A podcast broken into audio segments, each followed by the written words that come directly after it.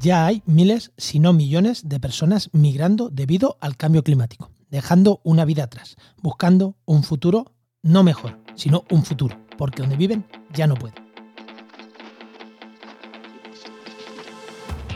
Comienza Actualidad y Empleo Ambiental, un podcast de Juan María Arenas y Enoc Martínez.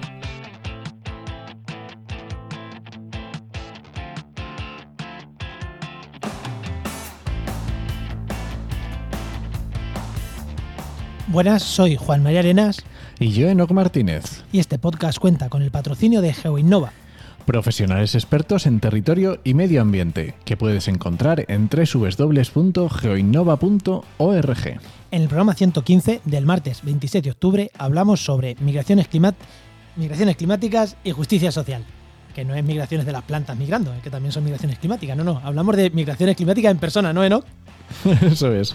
Pero antes, pero antes de entrar en el tema, eh, ¿qué, qué tal tu semana, Enoch? Ostras, menuda semana que hemos pasado, ¿eh? A tope, a tope.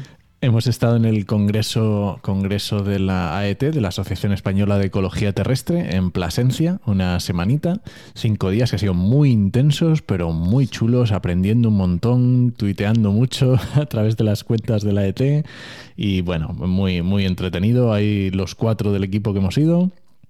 Que hemos ido to- todo el equipo. Oye, y un congreso con 500 investigadores y, do- y más de 250 charlas. Que no, que, no es, que no es una cosa pequeñita, ¿vale? Que, y hemos estado cinco personas en paralelo con el Twitter oficial de, de la AET llevándolo. Cuatro de nosotros y, la, y el responsable de prensa de, de comunicación de la AET. O sea, que nos hemos metido un curro. Yo, yo te- me salían los tweets por las orejas, ¿no? Después de poner 50 tweets en.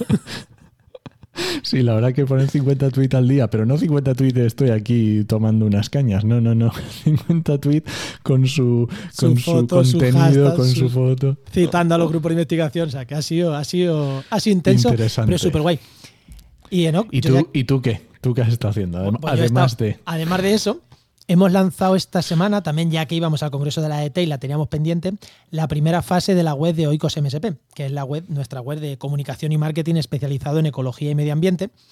Y digo la primera fase porque hemos lanzado la home, la página de servicios, el contacto, pero ahora nos queda una segunda fase que son detallar algunos servicios, que eso vendrá en breve, y luego ya empezar con el marketing propio de nuestra propia empresa de marketing, que, que es ya la siguiente fase. Pero la primera era la carta de presentación, ahí está. Para cuando alguien entre no se pierda qué quiénes somos y qué hacemos, ya está disponible. Y además está muy chula. Sí, sí. Además hemos contado con, con Bea, con Bea que nos ha hecho una mano en una copia Bea especializada en estos, en estos Mm. temas y creo que ha quedado, creo que ha quedado guay. Bea Díaz, está muy bien. Así que darnos feedback. Si alguien entra a ver la web de Oikos MSP, que nos dé feedback. Bueno, vamos ya con el tema, ¿no? ¿O qué? Venga, sí, vamos, dejarnos nuestras historias y preséntanos a, qué, a quién tenemos hoy. Pues hoy tenemos con nosotros a Beatriz Felipe Pérez, que es investigadora y formadora especializada en migraciones climáticas, cambio climático y justicia global. Y también investigadora asociada al Centro de Estudios de Derecho Ambiental de Tarragona. Muy buena, Bea, ¿qué tal? Hola, buenas, muy bien. Be- ¿Y Bea, ustedes? Be- Bea o Beatriz, que... Vea, vea. Bea, ¿no? Bea, Bea. Eh, la presentación tuya es esto, ¿no? Más o menos a todo esto a lo que te dedicas. Sí, exactamente. Y aparte, una canaria ahora viviendo en México. O sea que, que creo que. que- no, creo que es interesante para, para que entendamos bien el contexto de todo lo que nos vas a hablar, que, joder, que eres una persona que, que no estás ahí, en- que no has salido de tu pueblo, como se suele decir, no, no, que, que te estás curtiendo en estos temas en, en otras partes del mundo. Exacto. ¿No? Genial, pues vamos a la parte de empleo. Venga, pues vamos a la parte de empleo.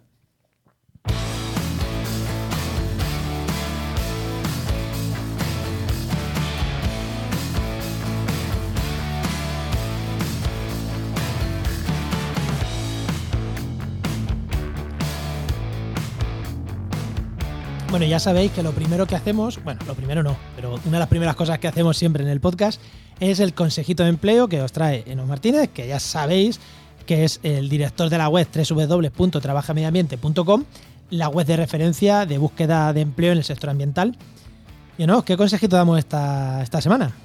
Pues mira, había un consejito que viendo currículum, creo que es ah, viendo varios currículum, ¿no? Para seleccionar me he dado cuenta que es muy interesante y es incluir eh, intereses y voluntariados en los currículum, ¿vale? Esto cuando es el típico currículum que es una hoja, a veces como que, ya, que no te cabe, no sabes qué quitar, si pones toda la experiencia no te cabe. Y, bueno, pero cuando es un currículum un poquito más largo que te permite, pues eso, poner más cositas, es muy interesante poner estos intereses, estos voluntariados, estas temáticas que a uno le gusta o donde ha colaborado, porque aportan una dimensión extra. Quiero decir, si en tu formación o en tu experiencia solo te has dedicado a una serie de temas y quieres poner también eh, una guinda más, un extra más que no se refleja, eh, una muy buena idea es a través de estos intereses, a través de estos voluntariados, cooperaciones, bueno, lo que sea, porque reflejan esas otras cosas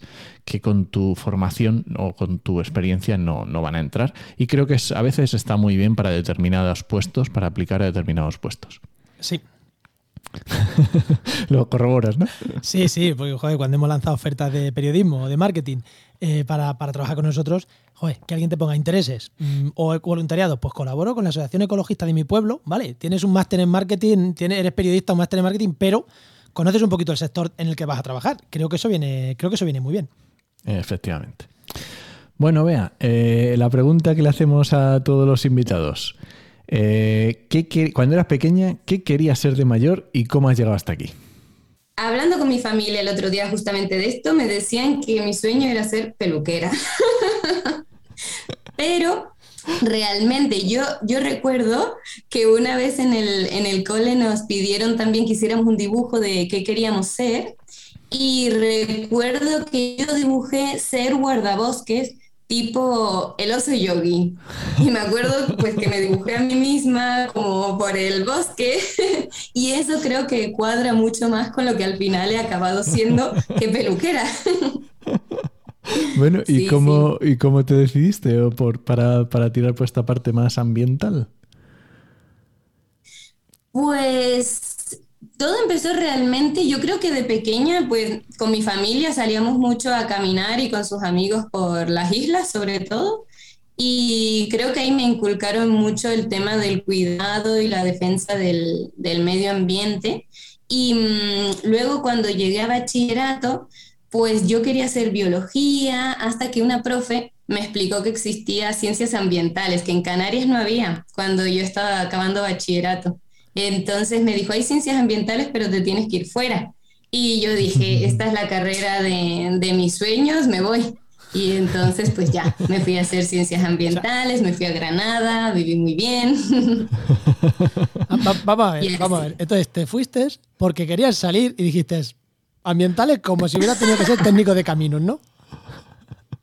No, no fue así exactamente. Aunque me lo han dicho más de una vez. Hombre, es que yo no sé a Granada, es que... Ya, ya. Descubrí el mejor sitio, ¿no? Pero sí, es que realmente cuando encontré que existía esa carrera, dije, esto es lo que más me gusta y si lo comparaba con biología, sabía que me gustaba mucho más irme y todo que, que quedarme haciendo biología. Entonces, pues hice la carrera, me gustó muchísimo y ahí fui, fui encaminándome hacia más las ciencias y luego el derecho. ¿Y cuál fue los siguientes pasos una vez terminada la carrera? Pues después de la carrera hice un voluntariado justamente europeo en temas también ambientales, en, Dinamarca, y mm, de ahí ya yo sabía que quería hacer un máster, entonces quería hacer un máster en Derecho Ambiental y en ese entonces tampoco había tantos en, en España y me recomendaron mucho el de la Universidad Rubiri Virgili entonces de Dinamarca me fui directamente a Tarragona y ahí es el, máster en Derecho Ambiental. Qué bueno. Me, gusta mucho esto. Eh, una formación y después complementar lo que hemos dicho muchas veces, ¿no? Complementar una formación con otra, con algo que tenga que ver. Sí, pero. O sea, vale, ambiental, pero meterte en derecho. O sea, de verdad. si, si, los que se dedican a estudiar medio ambiente y, y se meten en cosas de marketing ya somos raros, eh, meterte en tema de derecho también. Y creo que eso abre puertas, ¿eh? lo hemos dicho muchas veces y creo que eso, que eso abre puertas y creo que está muy guay, ¿no? ese camino. Vale, pues voy a especializarme, lo que hemos dicho muchas veces también. ¿Un máster para qué? Para especializarme en algo que no conozco. Eh, un máster de conservación de la biodiversidad. Cuando eres zoólogo, pues igual es. sobra, ¿no? Un, un poco redundante. Pero es difícil ¿eh? también este cambio. También hay que visibilizar eso, que pasar de ciencias ambientales, aunque hice optativas de derecho, a un máster que era de derecho, no es fácil, ¿no? Y realmente haces un esfuerzo doble o triple que personas que vienen ya del mundo del, derecho. Pero sí, estuvo muy guay y bueno, luego me quedé haciendo el doctorado en derecho, así que me gustaba. Hombre, si luego te cogiste y te hiciste un doctorado en derecho, sí, gustar te tuvo que gustar. Muy bien. ¿Y, cómo, cómo, te metes de ahí en, el tema este de eh, justicia climática mezclado con cambio climático, migraciones climáticas? Aunque ahora vamos a entrar ya a ver qué es todo eso, pero ¿cómo das ese salto? ¿Dentro de tu doctorado ya lo estudiaste? ¿O es un paso posterior? ¿O cómo lo, Sí, pues es que cuando hacía el máster, o sea, yo soy una persona que no me ha gustado solamente estudiar en la vida, entonces he hecho muchos voluntariados de diferentes tipos. Y ahí empecé a hacer voluntariados con más bien ONGs de cooperación internacional y desarrollo. Entonces, mezclé un poco en mi formación y en, mi vida los temas más de protección ambiental, de derecho medio ambiente, pero también con una visión más de justicia global, de responsabilidades compartidas pero diferenciadas. Hice otra estancia en Ecuador, ahí también conocí los impactos de la industria petrolera y todo eso pues me hizo ver como también dar el paso más allá de lo estrictamente ambiental a entenderlo más como que pues las personas y sobre todo las más vulnerabilizadas sufren mm, casi igual los mismos impactos que, que el medio ambiente, ¿no? Del que formamos parte. Entonces todo eso lo empecé a analizar mucho y empecé a leer en el máster ya sobre las migraciones climáticas. Entonces, pues es un tema que se había explicado muy poquito, había muy poca bibliografía y me gustaba justamente por eso, porque las personas más se encuentran en mayor vulnerabilidad y necesitaban sobre todo mecanismos de protección. Entonces me servía mezclar más el ámbito ambiental, el derecho, la justicia global. Todo eso es lo que me llevó a, estudiar un poquito en el máster y a hacer todo el doctorado de ese tema. Pues vamos con el tema, ¿no, Enoch? Ahora sí. Ahora sí, venga, vete la música. Venga.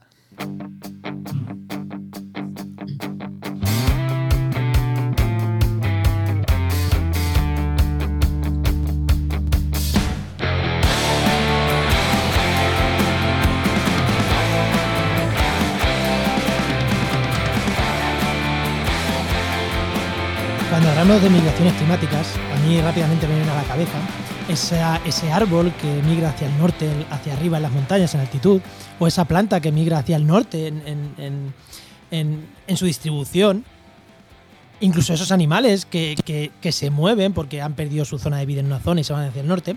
Pero claro, como bien ha dicho también nuestra, nuestra invitada, estamos dentro de la naturaleza, somos animales, ¿no? El medio ambiente también somos nosotros y somos animales que nos movemos cuando no podemos vivir en el sitio donde vivimos pero vivimos en un sitio con muchas fronteras, con muchas eh, zonas sobrepobladas y todo esto también es un problema de las migraciones climáticas, que no solo vámonos hacia el norte, sino vamos a ver hacia dónde nos podemos ir y a ver con qué problemas se encuentra esa gente que quiere irse de una zona a la que está en la que está arraigada hacia otra a la que llega como inmigrante. De todo esto vamos a hablar, supongo que de todo esto vamos a hablar hoy con, con Bea, pero vamos a empezar por el principio. ¿Qué son las migraciones climáticas? Pues las migraciones climáticas, ¿qué son exactamente? Este mm, es uno de los grandes dilemas, o sea, la definición, el, entendimiento de qué son exactamente, porque creo que tenemos que tener la mente muy amplia para entenderlo. Las migraciones climáticas abarcan muchas formas de movilidad humana, es decir, desde movimientos dentro de los propios países, movimientos internacionales, circulares, temporales, en los que, todos forzados, pero en los que los impactos de la crisis climática son un factor determinante, de manera directa o indirecta, ¿no? Es, por ejemplo, son evacuaciones de personas que pues hay una inundación y tienen que marcharse. No significa que todas las migraciones climáticas sean personas que se van desde el sur, cruzando fronteras internacionales hasta el norte, porque hay cambio climático, no. Son muchas formas, muchas veces, o la mayoría, dentro de los propios países, la mayoría de las veces también temporales, porque son forzadas. las personas no quieren marcharse la, mayoría de las veces. Sí. Cuando acaba el impacto, si pueden, regresan a, sus hogares, pero en algunas ocasiones también son movimientos internacionales en los que no se puede volver. Y no es solo el cambio climático, aunque hablemos de migraciones climáticas. Nunca es solo hay cambio climático y las personas se van, sino que el cambio climático interactúa o sus impactos pues con situaciones de pobreza, de desigualdad, con los conflictos, con la falta de agua, que no tiene por qué ser por el cambio climático, sino puede ser por una mala gestión del agua. Entonces, todo esto forma una especie de cóctel que, expulsa a muchas personas de sus hogares. Vale, entonces, claro, al final es como ya tenemos unas migraciones que se están produciendo por X circunstancias, por las que sean, pues lo que pues lo decías, una inundación, un problema político, social, el que sea, y ahora le metemos también el problema del cambio climático, digamos, que agrava un poco este, esta, esta, esta circunstancia, ¿no? Eh, cuando digo ahora, ¿es ahora? Quiero decir, ¿este problema del cambio climático ya lo estamos sufriendo ¿O lo estamos sufriendo ya desde hace unos años o, se prevé que va a empezar a suceder? Sí, esto también es interesante que lo menciones porque muchas veces se plantean las migraciones climáticas como algo que va a ocurrir en el futuro, ¿no? Muchas veces de una perspectiva muy eurocéntrica, por ejemplo, ¿no? Que pensamos que esto va a ocurrir dentro de 100 años. Pero en muchas regiones del mundo ya está muy claro que hay vínculos entre la crisis climática y la movilidad humana forzada desde regiones en Alaska, pequeños estados insulares, en el Sahel africano, en muchos lugares de América Latina. Es una realidad que ya está ocurriendo. Claro, y casi me atrevo a decir que vinculada a sitios bastante pobres, ¿no? porque serán menos resilientes, tendrán menos capacidad de afrontar ciertos eh, cambios. Dificultades no económicas. Sí, justamente eso es clave. Normalmente en, un sur global o en las periferias del sistema capitalista es donde adaptarse a la crisis climática es más complicado porque aparte de que hay unas limitaciones, pues quizás no se cuenta con los recursos tecnológicos, con la voluntad política casi siempre es más importante, ¿no? Pero en estas regiones hay muchas opresiones o dificultades que hacen que sea más complicado adaptarse in situ. Además, muchas de estas regiones también se encuentran en zonas del planeta que geográficamente ya también tienen una vulnerabilidad extra, ¿no? que esto también es determinante, pero creo que es más determinante la gestión política y, de riesgos del lugar que, que la geografía, aunque también es es importante. Una pregunta te iba a hacer, eh, porque hemos hablado, yo he hablado de cruzar fronteras, pero tú has hablado de dentro del propio país. Eh, no quiero que nos vayamos sin tocar un poquito esto. Eh, son muchas las migraciones climáticas dentro de los propios países, porque es que de verdad, es que visto desde la visión posición europea, a mí no se me ocurre que la gente de Murcia o de Almería se vaya a migrar a otros sitios porque no tenga agua. Ya se la llevarán con un trasvase. Eh, dentro del propio país eh, son, son muy fuertes y generan muchos problemas estas migraciones climáticas, más allá de la persona que se va, que ahí evidentemente el que se va, mm, su drama humano eh, es grande, ¿no? Pero generan muchos problemas estas migraciones intrapaís. ¿O son realmente muy importantes? No sé si... Sí, o sea, no sé si generan problemas o no, depende mucho del lugar y del contexto local pero sí que la mayoría de los movimientos de las movilidades asociadas a, crisis climática y a desastres, que es de lo que más se tienen datos, la mayoría ocurren dentro de los países. Lo que pasa es que quizás desde España nos cuesta verlo, ¿no? Pero en, en otros lugares del mundo, donde aparte también dentro de la cultura hay mucha más movilidad, que podría ser en países europeos, por ejemplo, pues sí que la mayoría, o sea, si vemos cifras globales, la mayoría ocurren dentro de, los países. Claro, ahí son los propios estados los que tienen la responsabilidad de proteger a su, ciudadanía. Y ahí hay problemas también, porque algunos quizás no es su interés prioritario y algunos simplemente no pueden, porque hay otros, mm, otras cosas a las que les tienen que hacer más caso o no está en su agenda política. Entonces, pues también es complicado. Claro, y bueno, entiendo que si estamos hablando de, cambio climático, pero bueno, es solo un factor más, que esto va a ir a más, Quiero decir, estas migraciones climáticas a día de hoy ya, ya, nos dices que están existiendo, pero claro, esto entiendo que va, que no sé si va a ir a más o va a ir a muchísimo más. Quiero decir, ¿cómo de grande va a ser este problema? Ese es otro de los grandes temas, ¿no? Relacionado con las cifras y pues las proyecciones de millones y millones y millones de, de personas migrando por el, el cambio climático. si, quieres dar, si, quieres dar, alguna cifra ahí de estas grandilocuentes, de estas que asustan, la puedes dar, ¿eh? No, no, no nos vamos a enfadar. No, porque yo estoy totalmente en contra de esas grandes cifras y de abordarlo desde una perspectiva súper alarmista. Entonces prefiero si puede ser, no, no citar a estas grandes instituciones que hablan de, tantos millones de personas. Pero es que creo que el, el kit de la cuestión es entender que da igual si son 200 mil millones en 2050 o 8 mil millones en 2100, ¿no? Lo importante es entender que es una realidad que está ocurriendo ya, que las personas se encuentran en una situación muy vulnerable porque la mayoría, como decía, no se quieren marchar. Muchas de estas personas se están enfrentando a perder no solamente sus vínculos con la tierra, que podemos entenderlos más o menos desde Europa, ¿no? Pero mm, se están enfrentando a quizás perder también sus vínculos familiares, su trabajo, su cultura arraigada a ese, lugar. Y eso debería ser suficiente para actuar, independientemente de si son 10 o son 200 mil millones de personas, como dicen algunos, ¿no?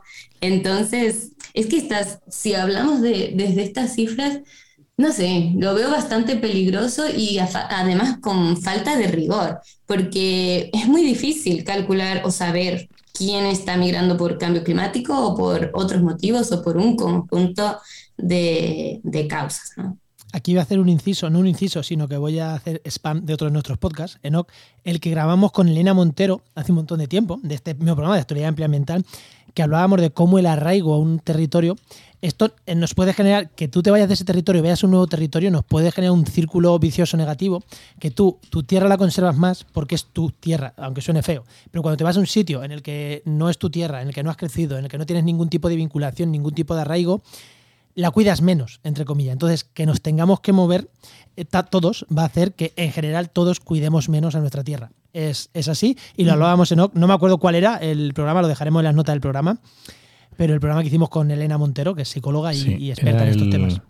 Era el programa, el, el, el, 93, el programa 93 que hicimos con ella. Y justamente de esto que te quería preguntar, porque justamente hablábamos con ella y a lo mejor no sé si eh, nos podemos hacer una idea en el sentido de, por ejemplo, en España eh, fue muy característico del siglo pasado la migración del campo a la ciudad. ¿no? Que al final es un desarraigo que se produce en las personas, en su cultura, que bueno, que a lo mejor no es tan bestia como este tipo de migraciones más, más eh, digamos, con más distancia o que se pueda producir más desarraigo. Pero bueno, es en, pequeña, en una pequeña porción puede servirnos para hacernos una idea. Sí, exacto. O sea, muchas de estas migraciones al final en países, por ejemplo, como en Bangladesh, se ve muy claramente que son movimientos desde zonas más rurales más cercanas a la tierra y más dependientes directamente de los recursos y que se están yendo muchas hacia la capital, hacia Dhaka. Que esto luego tiene otros problemas como es vivir en una, en una megaciudad que quizás no está preparada y que a su vez también tiene muchos impactos climáticos, con lo cual se forma también un, un círculo vicioso complicado, pero sí, justamente ese es, ese es un tema. Vale, y estamos hablando de países, estamos hablando de zonas, estamos hablando, hemos dicho un montón, hemos mencionado un montón, pero eh, ¿se podemos decir que hay ciertas zonas, no sé cómo decirlo, calientes o que está habiendo mucho movimiento o por qué países o por qué zonas o cómo está esto a nivel mundial? Sí, las zonas que donde más claramente se ve cómo la crisis climática impacta y ya hay movilidades asociadas, yo diría que son los pequeños estados insulares en, el Pacífico, donde está mm, muy claramente, se puede ver cómo la elevación del nivel del mar, por un lado, está afectando a la disponibilidad de agua y además también hay tormentas mucho más intensas y frecuentes, que en ocasiones hasta inundan toda la isla. En, muchos casos ya, ya ha pasado. Entonces ahí ya hay Fiji, Tuvalu, Kiribati, todos estos países ya están desarrollando políticas, ya están reubicando a las poblaciones dentro de las islas para poder hacer frente a estos impactos. Entonces, creo que ese es el, el, lugar que podríamos decir es donde se ve más claro lo que está pasando y que podrá pasar en, en otros lugares, ¿no? Son muy vulnerables. Joder, yo hubiera pensado más los países de, a lo mejor de África, el, el, África más subsahariana, África, bueno, subsahariana no, no, tanto, sino las zonas más secas de África o, o incluso eh, el éxodo ciudad-campo en, en toda la zona del sudeste asiático pero no hubiera dicho las islas, ¿eh? eh pero claro, es sí, verdad que. sí, sí. Claro, es que son islas que tienen cuatro metros de altura, literalmente. Entonces. Mmm... Claro. Sí, o sea, en los otros casos también, ¿no? En los que comentas. Lo que pasa es que en estos casi siempre hay muchos más factores también muy importantes, como puede haber, pues hay más situaciones de pobreza, quizás más desigualdades, conflictos, ¿no? Y ahí sí que impacta el cambio climático, sí que es importante, pero es más difícil desligarlo. Sin embargo, en las pequeñas islas es que está muy claro. Es un impacto que sí, que también en algunas hay sobrepoblación, en algunas también hay problemas con la gestión de residuos, pero yo creo que ahí está, se ve mucho, es muy visible cómo la crisis climática es clara, porque seguramente si no la hubiera, no tendrían que marcharse o no estarían reubicarse a pesar de los otros problemas. ¿Y cómo se está afrontando esto desde, esta, desde estos países? Porque ahí sí que hablamos de migraciones intrapaís, o sea, eh, ahí no, no, es, no cruzan fronteras en teoría. ¿Cómo, ¿Cómo se está gestionando esto? ¿Se les, se les, no sé, cómo se gestiona? Pues, a ver, yo creo que países como Fiji o um, Tuvalu están haciendo mucho, están desarrollando sus propias políticas de desplazamiento, de reubicación, ¿no? Creo que se están moviendo muchísimo. Y luego también cuando pueden ir a las COP y cuando pueden reivindicar en, en panoramas más de la comunidad internacional están luchando mucho porque haya estrategias para la adaptación in situ, porque los países enriquecidos que más han contaminado, pues financien mucho más para que no tengan que marcharse. Todavía, aunque saben que la situación es complicada y que en los próximos años va a ser seguramente peor, pues su intención es, en la medida de lo posible, quedarse en, en, sus islas. Entonces están intentando luchar mucho, intentar pues que haya instrumentos de apoyo financiero por parte de los estados enriquecidos para poder adaptarse in situ. Yo creo que están haciendo lo que pueden y, y bastante, teniendo en cuenta que no han contribuido casi nada a esta crisis climática que les está expulsando. Claro, es que aquí has tocado un punto que es muy, muy interesante, que son las responsabilidades. Porque, claro, eh, quién es responsable de producir el problema y quién es el responsable de solucionarlo. Porque si estamos hablando de un mismo país o de... Claro, estamos hablando de un problema que afecta a nivel global. Entonces, ¿cómo, cómo, cómo se hace esto? ¿Cómo, cómo nos ponemos de acuerdo? ¿Cómo, ¿Cómo se consigue esto? Pues es muy complicado. Es muy complicado porque hay intereses geopolíticos, los estados que más han contaminado no son los más afectados, con lo cual no lo ponen en el centro de, de sus políticas, ni globales ni, ni locales. Y bueno, aunque todo el marco del jurídico del cambio climático está basado en esto, la Convención Marco, Acuerdo de París, Kioto, eh, es complicado porque aparte no tienen el mismo poder en las negociaciones muchas veces. Ahora en la COP se está viendo cómo los países del sur global les está costando muchísimo más asistir y poder estar en persona en esas negociaciones tan, tan importantes. Claro, Con solamente cual... estamos hablando de que les cuesta ir. Claro. no, no, ya el, el hablar, o sea, es que es alucinante. Exacto, exacto. Oye, pues ya que nos hemos movido a un tema internacional, voy a volver yo, como dicen eso, vuelve, la, vuelve el perico al torno, no vuelve la burra al torno, no sé cómo es el dicho. Voy a volver a insistir.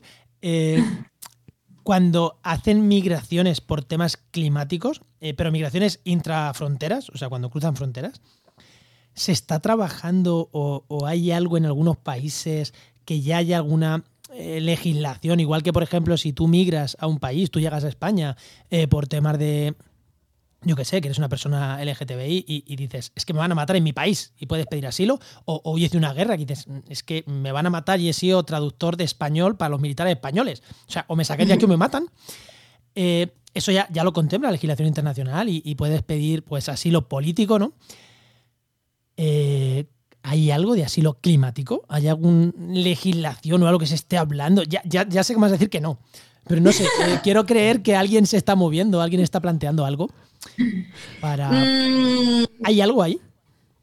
¿En algún a Ver, algo se está empezando a mover, pero no sé si hay que poner siempre el foco en este tema, no, porque al final, como les decía, la mayoría de las migraciones climáticas están ocurriendo dentro de los estados, ¿no? Y quizás hay que buscar mecanismos jurídicos de protección y de responsabilidad para la mayoría de las personas. Pero sí que es verdad que hay casos internacionales, ¿no? Y que su situación muchas veces es tan grave como la de una persona, como tú decías, que solicita asilo por razones políticas, de raza, de religión, ¿no?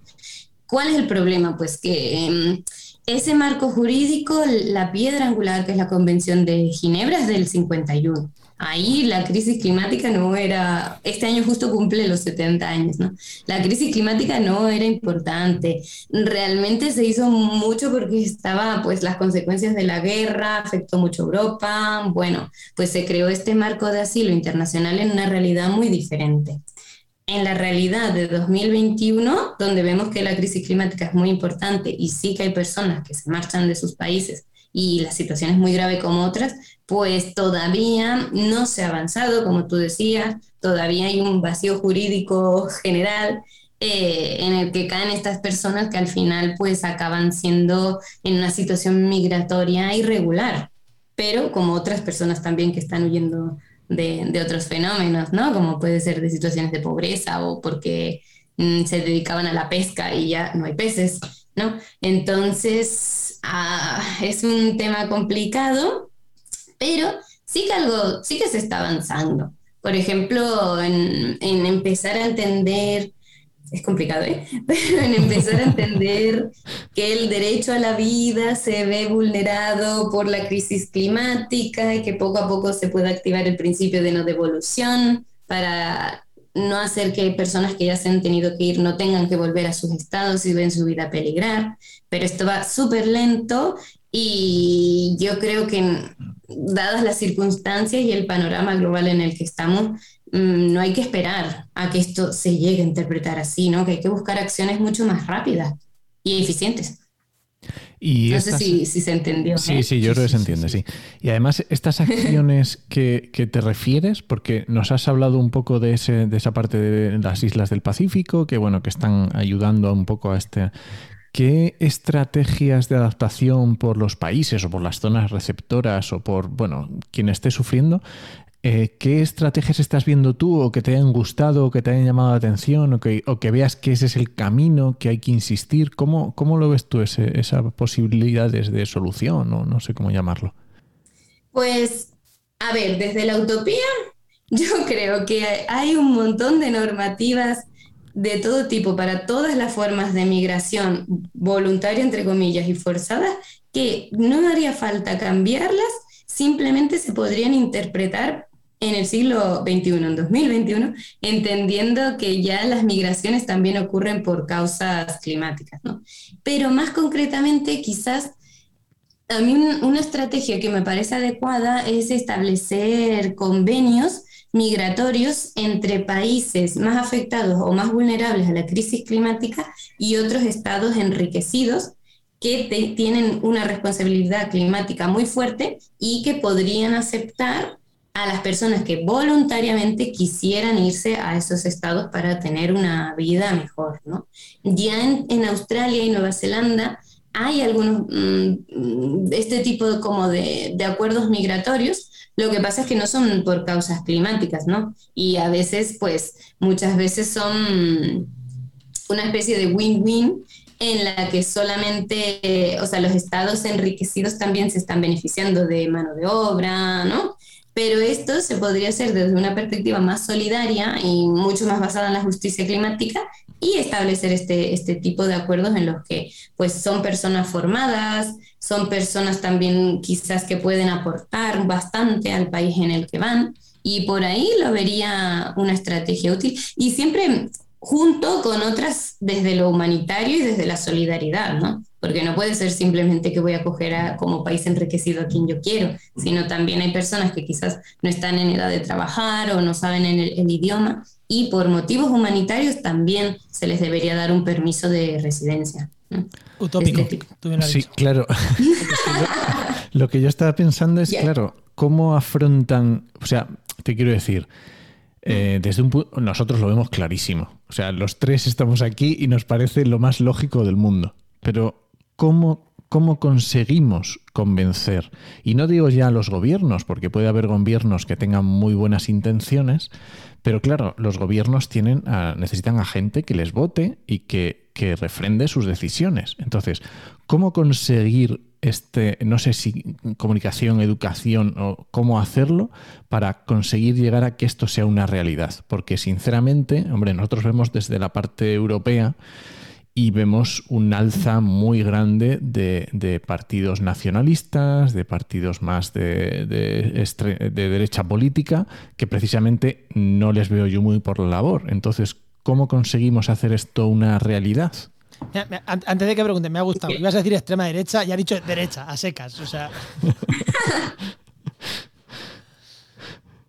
Sí, sí es complicadísimo, más allá de lo, de lo utópico y más con este panorama político en, pues en la Unión Europea, en Estados Unidos, aunque sea un poco mejor, tampoco se está avanzando suficiente. Yo creo que hace falta mucho más, pues no lo sé, concienciación, educación ciudadana desde el entender la realidad de las migraciones, desde el entender las responsabilidades de los vínculos entre lo que hacemos en el norte global y cómo afecta a otras naciones del sur, ¿no? Y desde los medios de comunicación, las ONGs, pues las escuelas y por ahí ir avanzando, pero hace falta hacerlo mucho más rápido y más intensamente de lo que se está haciendo hasta ahora.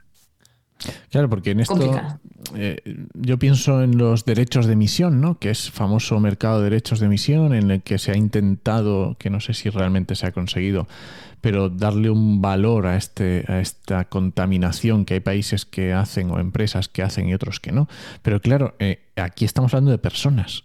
Eh, esto no es un mercado, es que esto es muchísimo más complejo y, no sé cómo narices hacerlo, o sea, es algo complicadísimo. Pues sí, sí, sí, sí, es muy complicado.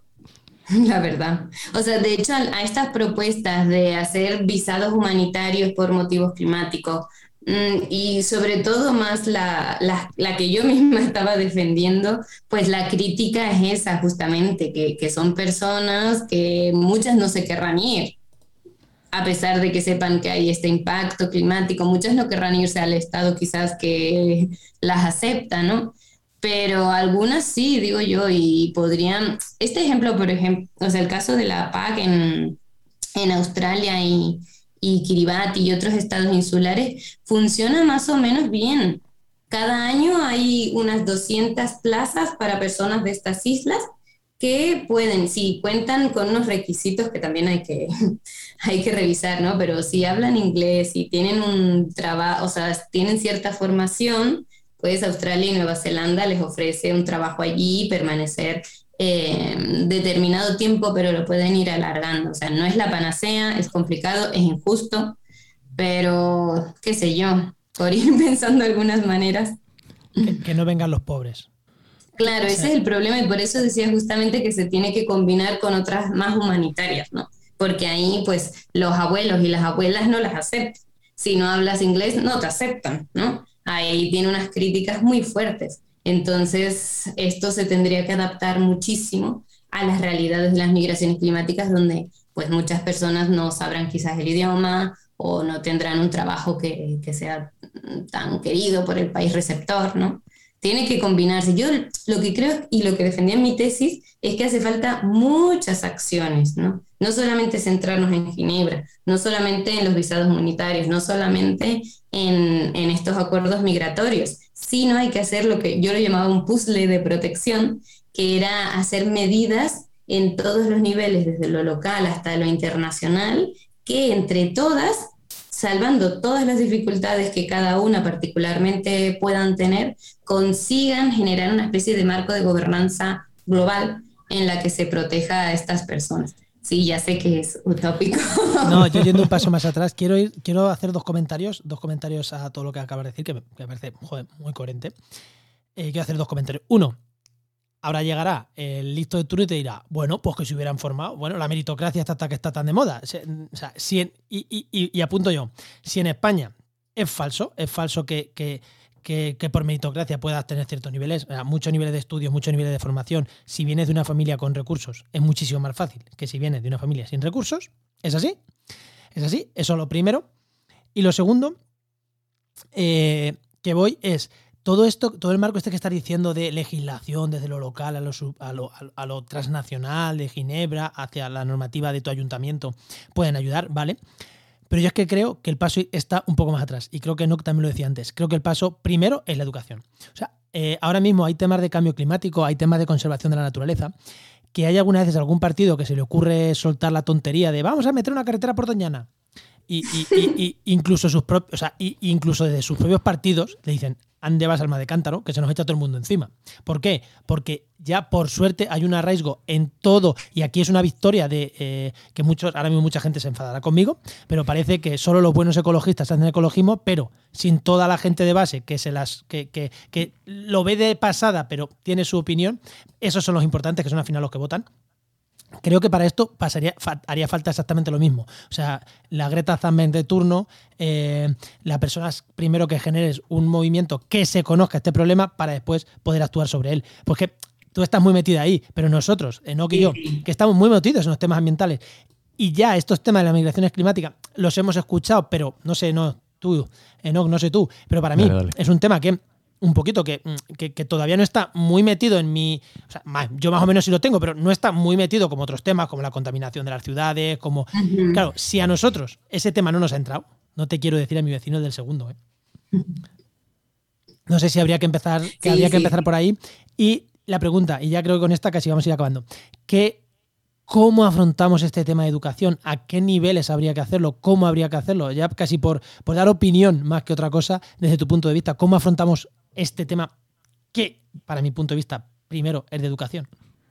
Perdón, pero en relación con lo primero que, decías antes con tu puntualización, en el caso de Australia y Nueva Zelanda, ellos ya financian la formación in situ de las personas que luego van a aceptar, ¿no? O sea, ya tienen programas educativos en los que ya lo paga el propio país eh, receptor. Por eso también tiene un poquito pues de, de, relación humanitaria y que creo que ahí, o sea, les aseguran que al, ir van a tener un trabajo en eso que ellos mismos los, han formado. Bueno, me parece, obviamente me parece una muy buena propuesta. Pero, Claro, me parece un, no, es un muy buen punto de partida, claro. Claro, y entonces ahí sí que la meritocracia, entre comillas, la iguala un poquito más. En plan, tú no tienes nada, vale, yo primero te... Un poco al menos. Un poquito, un poquito. Sí, sí, sí.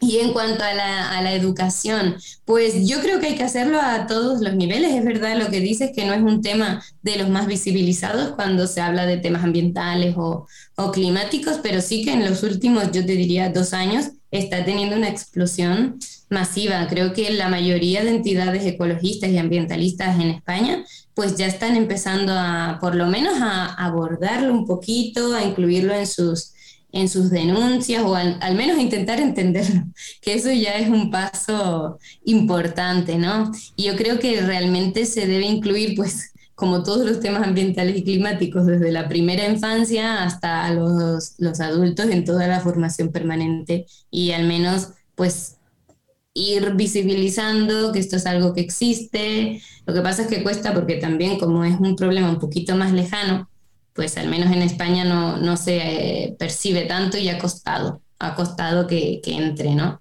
Pero por ahí, pues poco a poco, poco a poco se va haciendo y gracias a programas como este que le han dedicado a las migraciones climáticas, pues mira, ahí se va haciendo mucho.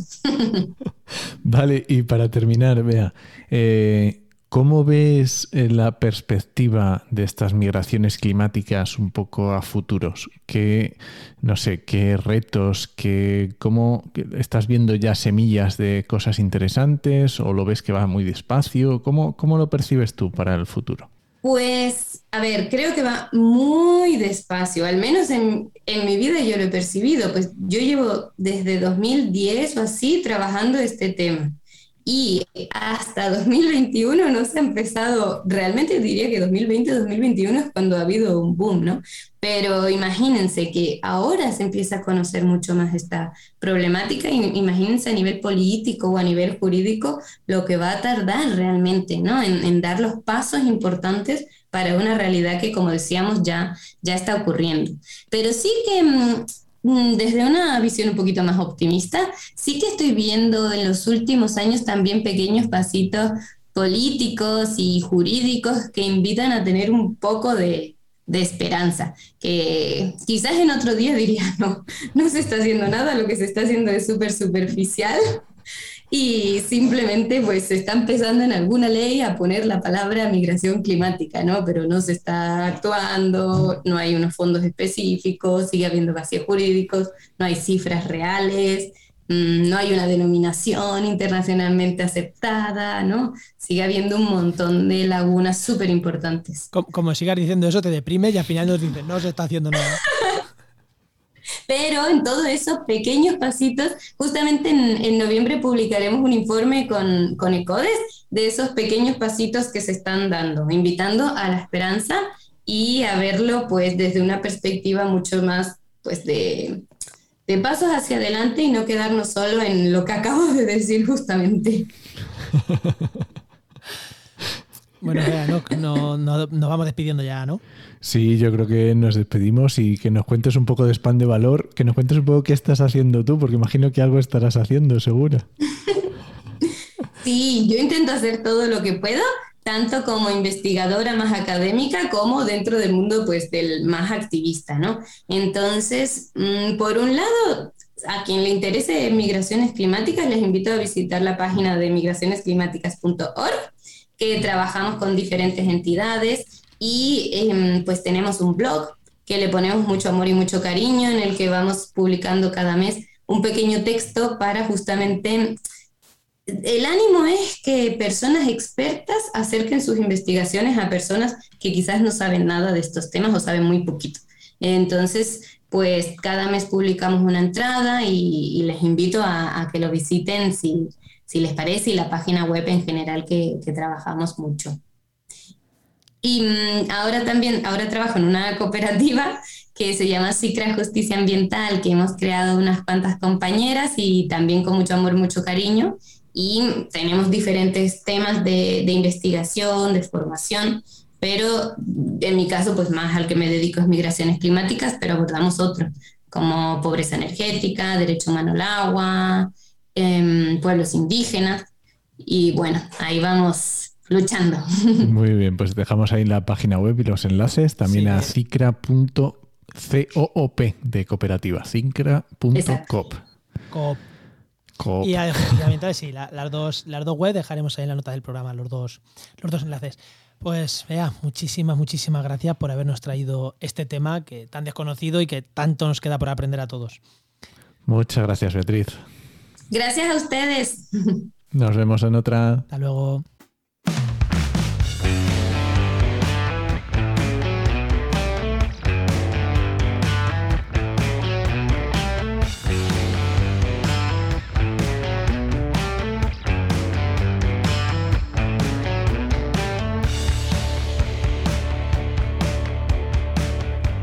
Bueno, no, pues vamos ya con la sección de GeoInnova, que tenemos por aquí a Luis Quesada, que ya sabéis, director de GeoInnova. Y muy buenas, Luis. Muy buenas. Hola, muy buenas, muy buenas. ¿Qué tal? Oye, hoy ya por, fin no, hoy mm, cambiamos otra vez de tercio, que los últimos programas han sido todos de todos relacionados con evaluación de impacto ambiental y cosas así, y, hoy volvemos a los mapas, ¿no? Eh, ¿De qué vamos a hablar hoy? Del, al turrón cartográfico. Ahí, ahí. Yo he visto aquí GeoPDFs y digo, PDF es un PDF. A mí no me. ¿Qué es esto? No, no. Bueno, esto viene, no sé si acordáis, de otra. De... Hablamos del planero, fue, ¿no? Sí, creo que cuando hablamos del planero, os hablé un poquito de los GPDF eh, de, así, muy, muy, de una forma muy, muy, muy rápida. Y, eh, y, os dije que si queréis que nos metamos en este charco, pues, pues que lo hagamos otro vez. Pues bueno, eh, dicho y hecho, ¿no? Vamos a hablar, si queréis, un poquito de los GeoPDF, qué son los GeoPDF, qué problemas tenemos con los GeoPDF y realmente qué ventajas también existen con los, los GeoPDF, porque si no existieran ventajas y agradables, pues realmente los hubieran inventado, ¿no? Muy bien. ¿Qué, qué es un GeoPDF? Bueno, todos conocemos lo que es un PDF. No se hubieran inventado, no. Se hubieran inventado y no se usarían. Porque se inventa cada mierda por ahí. Bueno, venga, te doy la razón. te lo compro. Vale. Eh, bueno, todos conocemos lo que es un PDF. Eh, bueno, pues lo que vamos a lo que es un GeoPDF es eh, un PDF que tiene capacidades geográficas, ¿vale? Es decir, que tiene la información que está dentro está geolocalizada. Está georreferenciada. Eh, los GeoPDF normalmente se, eh, se trabajan, digamos, se, se, eh, hacen a través de, desde los sistemas de información geográfica. Cuando estás creando un mapa, tienes la opción de crear un PDF, pero puedes, puedes incorporar toda la información que estás trabajando en formato de capas, de forma que tú dentro del archivo creas como una especie de visor en el cual puedes activar y desactivar esas capas al igual que lo estás haciendo en un sistema de información geográfica o en un visor web, algo que ya también hemos hablado anteriormente. Claro, ¿qué tienen los GeoPDF? Que al incorporar toda esa información en formato vectorial y formato raster también, evidentemente, pero todo organizada, pues evidentemente no puede ser tan liviano como si fuera un PDF normal. Mm, claro. ¿Qué nos ocurre? Que podemos tener GeoPDFs enormes, súper pesados, que ordenadores normalitos, pues a lo mejor pues no los abren o les cuesta una burrada moverlos. Claro, ese, tipo de cuestiones hay que tenerlas en cuenta, porque sí, eh, son súper prácticos muchas veces a la hora de compartir tu proyecto. Decir, aquí tienes mi proyecto, puedes activar, desactivar, son cosas muy chulas. Eh, y, realmente muy útiles, ¿vale? Sobre todo cuando quieres compartir información con la administración o con algún cliente, eh, son, son cosas muy útiles. Pero ojo, pues tiene sus, sus eh, digamos, sus detractores y tiene sus inconvenientes, ¿vale? Me suena algo de esto de que en los correos solo caben 20 megas y tienes que mandar un proyecto Sí, sí, sí, sí. Bueno, o subirlos directamente en las plataformas donde tienes que subir los proyectos eh, de la administración. Normalmente te dicen, mira, es que no puedes subir proyectos de más de 50 megas o de más de. Vale, pues ojo, pues, si solo un mapa ya me pesa 80, 120 megas, pues eh, no sé cómo te voy a meter el proyecto. ¿Vale? es complicado, es complicado. Eh, de hecho, con casi todos los arquitectos que tengo, mm, no puedo trabajar con GeoPDFs eh, cuando digo que tengo es con los que colaboro, ¿vale? Me he expresado mal. Eh, no, los tienes atados en tu casa ni nada de eso. Eh, efectivamente, no, están debajo. los tengo atados. no, no puedo trabajar con, ellos con GeoPDF porque después a la hora de pasarlos al plotter les tarda una burrada ah, o directamente es que los imprime o los imprime mal, ¿vale? Entonces hay que aligerarlo, los plotter también con los que trabaja, pues no son tu modelo muchas veces eh, porque tienen sus añitos, eh, funcionan muy bien, pero funcionan con PDFs normales. Entonces, eh, hay que saber un poquito, saber cuál es el. Como siempre vamos a hacer un, un mapa, hay que saber cuál es el destino final, quiénes van a ser los usuarios y hay que saber evidentemente también cuál es el medio en el cual se va a visualizar ese mapa, ¿vale? Entonces, si tú sabes qué recursos tienen esos, eh, usuarios finales, pues puedes adaptar un poquito el, medio con el que vas a trabajar. En este caso, los GeoPDF, pues bueno, pues dependiendo de quién más es usuario, pues va, a tener mucho, mucha utilidad. Vale, yo es que pensaba que iba a ser simplemente un PDF georreferenciado, ¿no? Pero es, eh, tiene muchas opciones de quitar mapas, poner mapas dentro del PDF. Eh, no, o eh, de hecho puedes, eh, como, hemos, como he comentado antes, tiene capacidades geográficas, es decir, tú puedes hacer mediciones también dentro de los GeoPDFs o puedes hacer distancias. Claro, porque al final está, georreferenciado el propio, por ejemplo, Adobe, ¿vale? Hablando de, uno privado, pues te, da, te, permite medir ¿vale? Dado, que tú ya eso está georreferenciado, te, te permite medir en base al mapa, ¿vale? A tomar distancias. Cosas que eh, normalmente pues los ves en un visor eh, web. Claro, que sería como un, sería como un visor web, eh, pero en formato PDF, o sea, portable, algo así. Algo así, por, por, simplificar algo mucho. Así, algo así. un visor web, sabéis que es algo que pesa mucho, que tiene es decir, es, es- es una herramienta mm, que puede ser simplemente como visor, pues también puede tirar más hacia temas de, de, eh, análisis. Eh, pero evidentemente eso solo se puede manejar, o eso solo se puede hacer a través de navegadores. Esto ya lo hablamos en su momento, Sí. ¿vale? Sí. Eh, también puedes tener un visor web interno dentro de tu propia organización, pero el acceso siempre va a ser a través de, la- de navegadores, ¿vale? Eh, el archivo GeoPDF lo que te permite es tener esa información dentro de un propio archivo. ¿vale? Claro, toda la información ahí condensada. Efectivamente, voy a crear un mapa temático, tengo toda la información aquí condensada en formato vectorial, en formato raster, lo tengo que condensar. Claro, evidentemente eso tiene su peso, ¿vale? Ya, claro, evidentemente. ¿Cuánto, Es algo muy útil, pero tiene su peso y, y hay que saber un poquito dónde lo vas a colgar. cuánto vale. puede pesar un archivo de estos así normalito, los que vosotros hagáis? Que no sea una locura de. Eh, a ver, mm, pueden ir desde los, no sé, depende del espacio Sí. que estés representando. Si tú estás representando un espacio muy pequeñito, la información geográfica que te va a caer ahí es muy, muy poca. Muy poco, sí, pero algo, algún ¿vale? proyecto normal, lo que podría ser Pues un de un proyecto. plan qué sé. general que estemos llevando, Eso. por ejemplo, pues se te puede ir desde los 60 megas a los 200 y pico, como te descuides, tranquilamente. Mira, bueno, tampoco, Claro, me, todo es, depende de las capas que tú le metas de información. tampoco me parece tanto, ¿eh? 200 megas tampoco me parece. Sí, pero si Hombre. tienes en cuenta que va con un proyecto, que todo el proyecto, eh, quiero decir, el, todo el- la redacción son 15 megas. Claro, por Claro. ejemplo, ¿vale? Eh, y que solo es un plano. A ver, normalmente ahí tú lo que haces es meter, es como los, eh, por ejemplo, cuando compartes archivos cartográficos para ir de SIG a SIG, ¿vale? Eh, existen her- herramientas o existen eh, archivos también que te permiten hacer esa eh, compartir el proyecto completo, ¿vale? Como un único archivo, no como múltiples archivos, ¿vale? De subcarpetas, sí, sí, sí.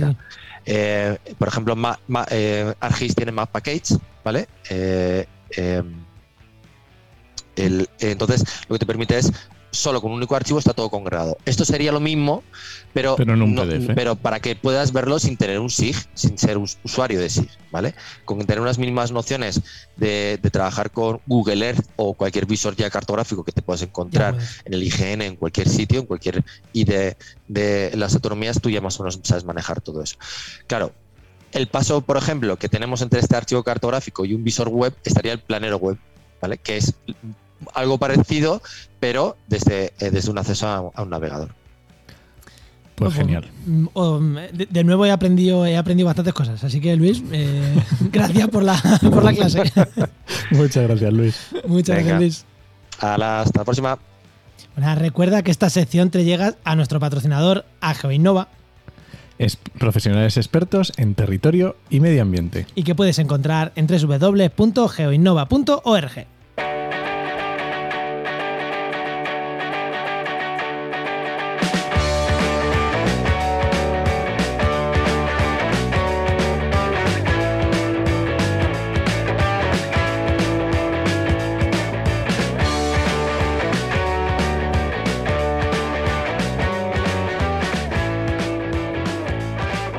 Bueno, no, ¿qué? ¿Nos vamos o qué? Bueno, ya hemos terminado por hoy, ¿no? Ya hemos terminado, sí, sí, que además hoy programa de programa de muchos cambios. Que eh, Enoch en casa nueva, ¿no? Enoch, que con la Sí, sí, acústica sí, ahí hemos hecho lo que hemos podido, esperemos que salga bien. Eh, yo con casco nuevo, que me lo dejé en tu casa. En tu coche realmente, no en tu casa. Y Ahora casco no, sí, cascos. nuevos, auriculares nuevos.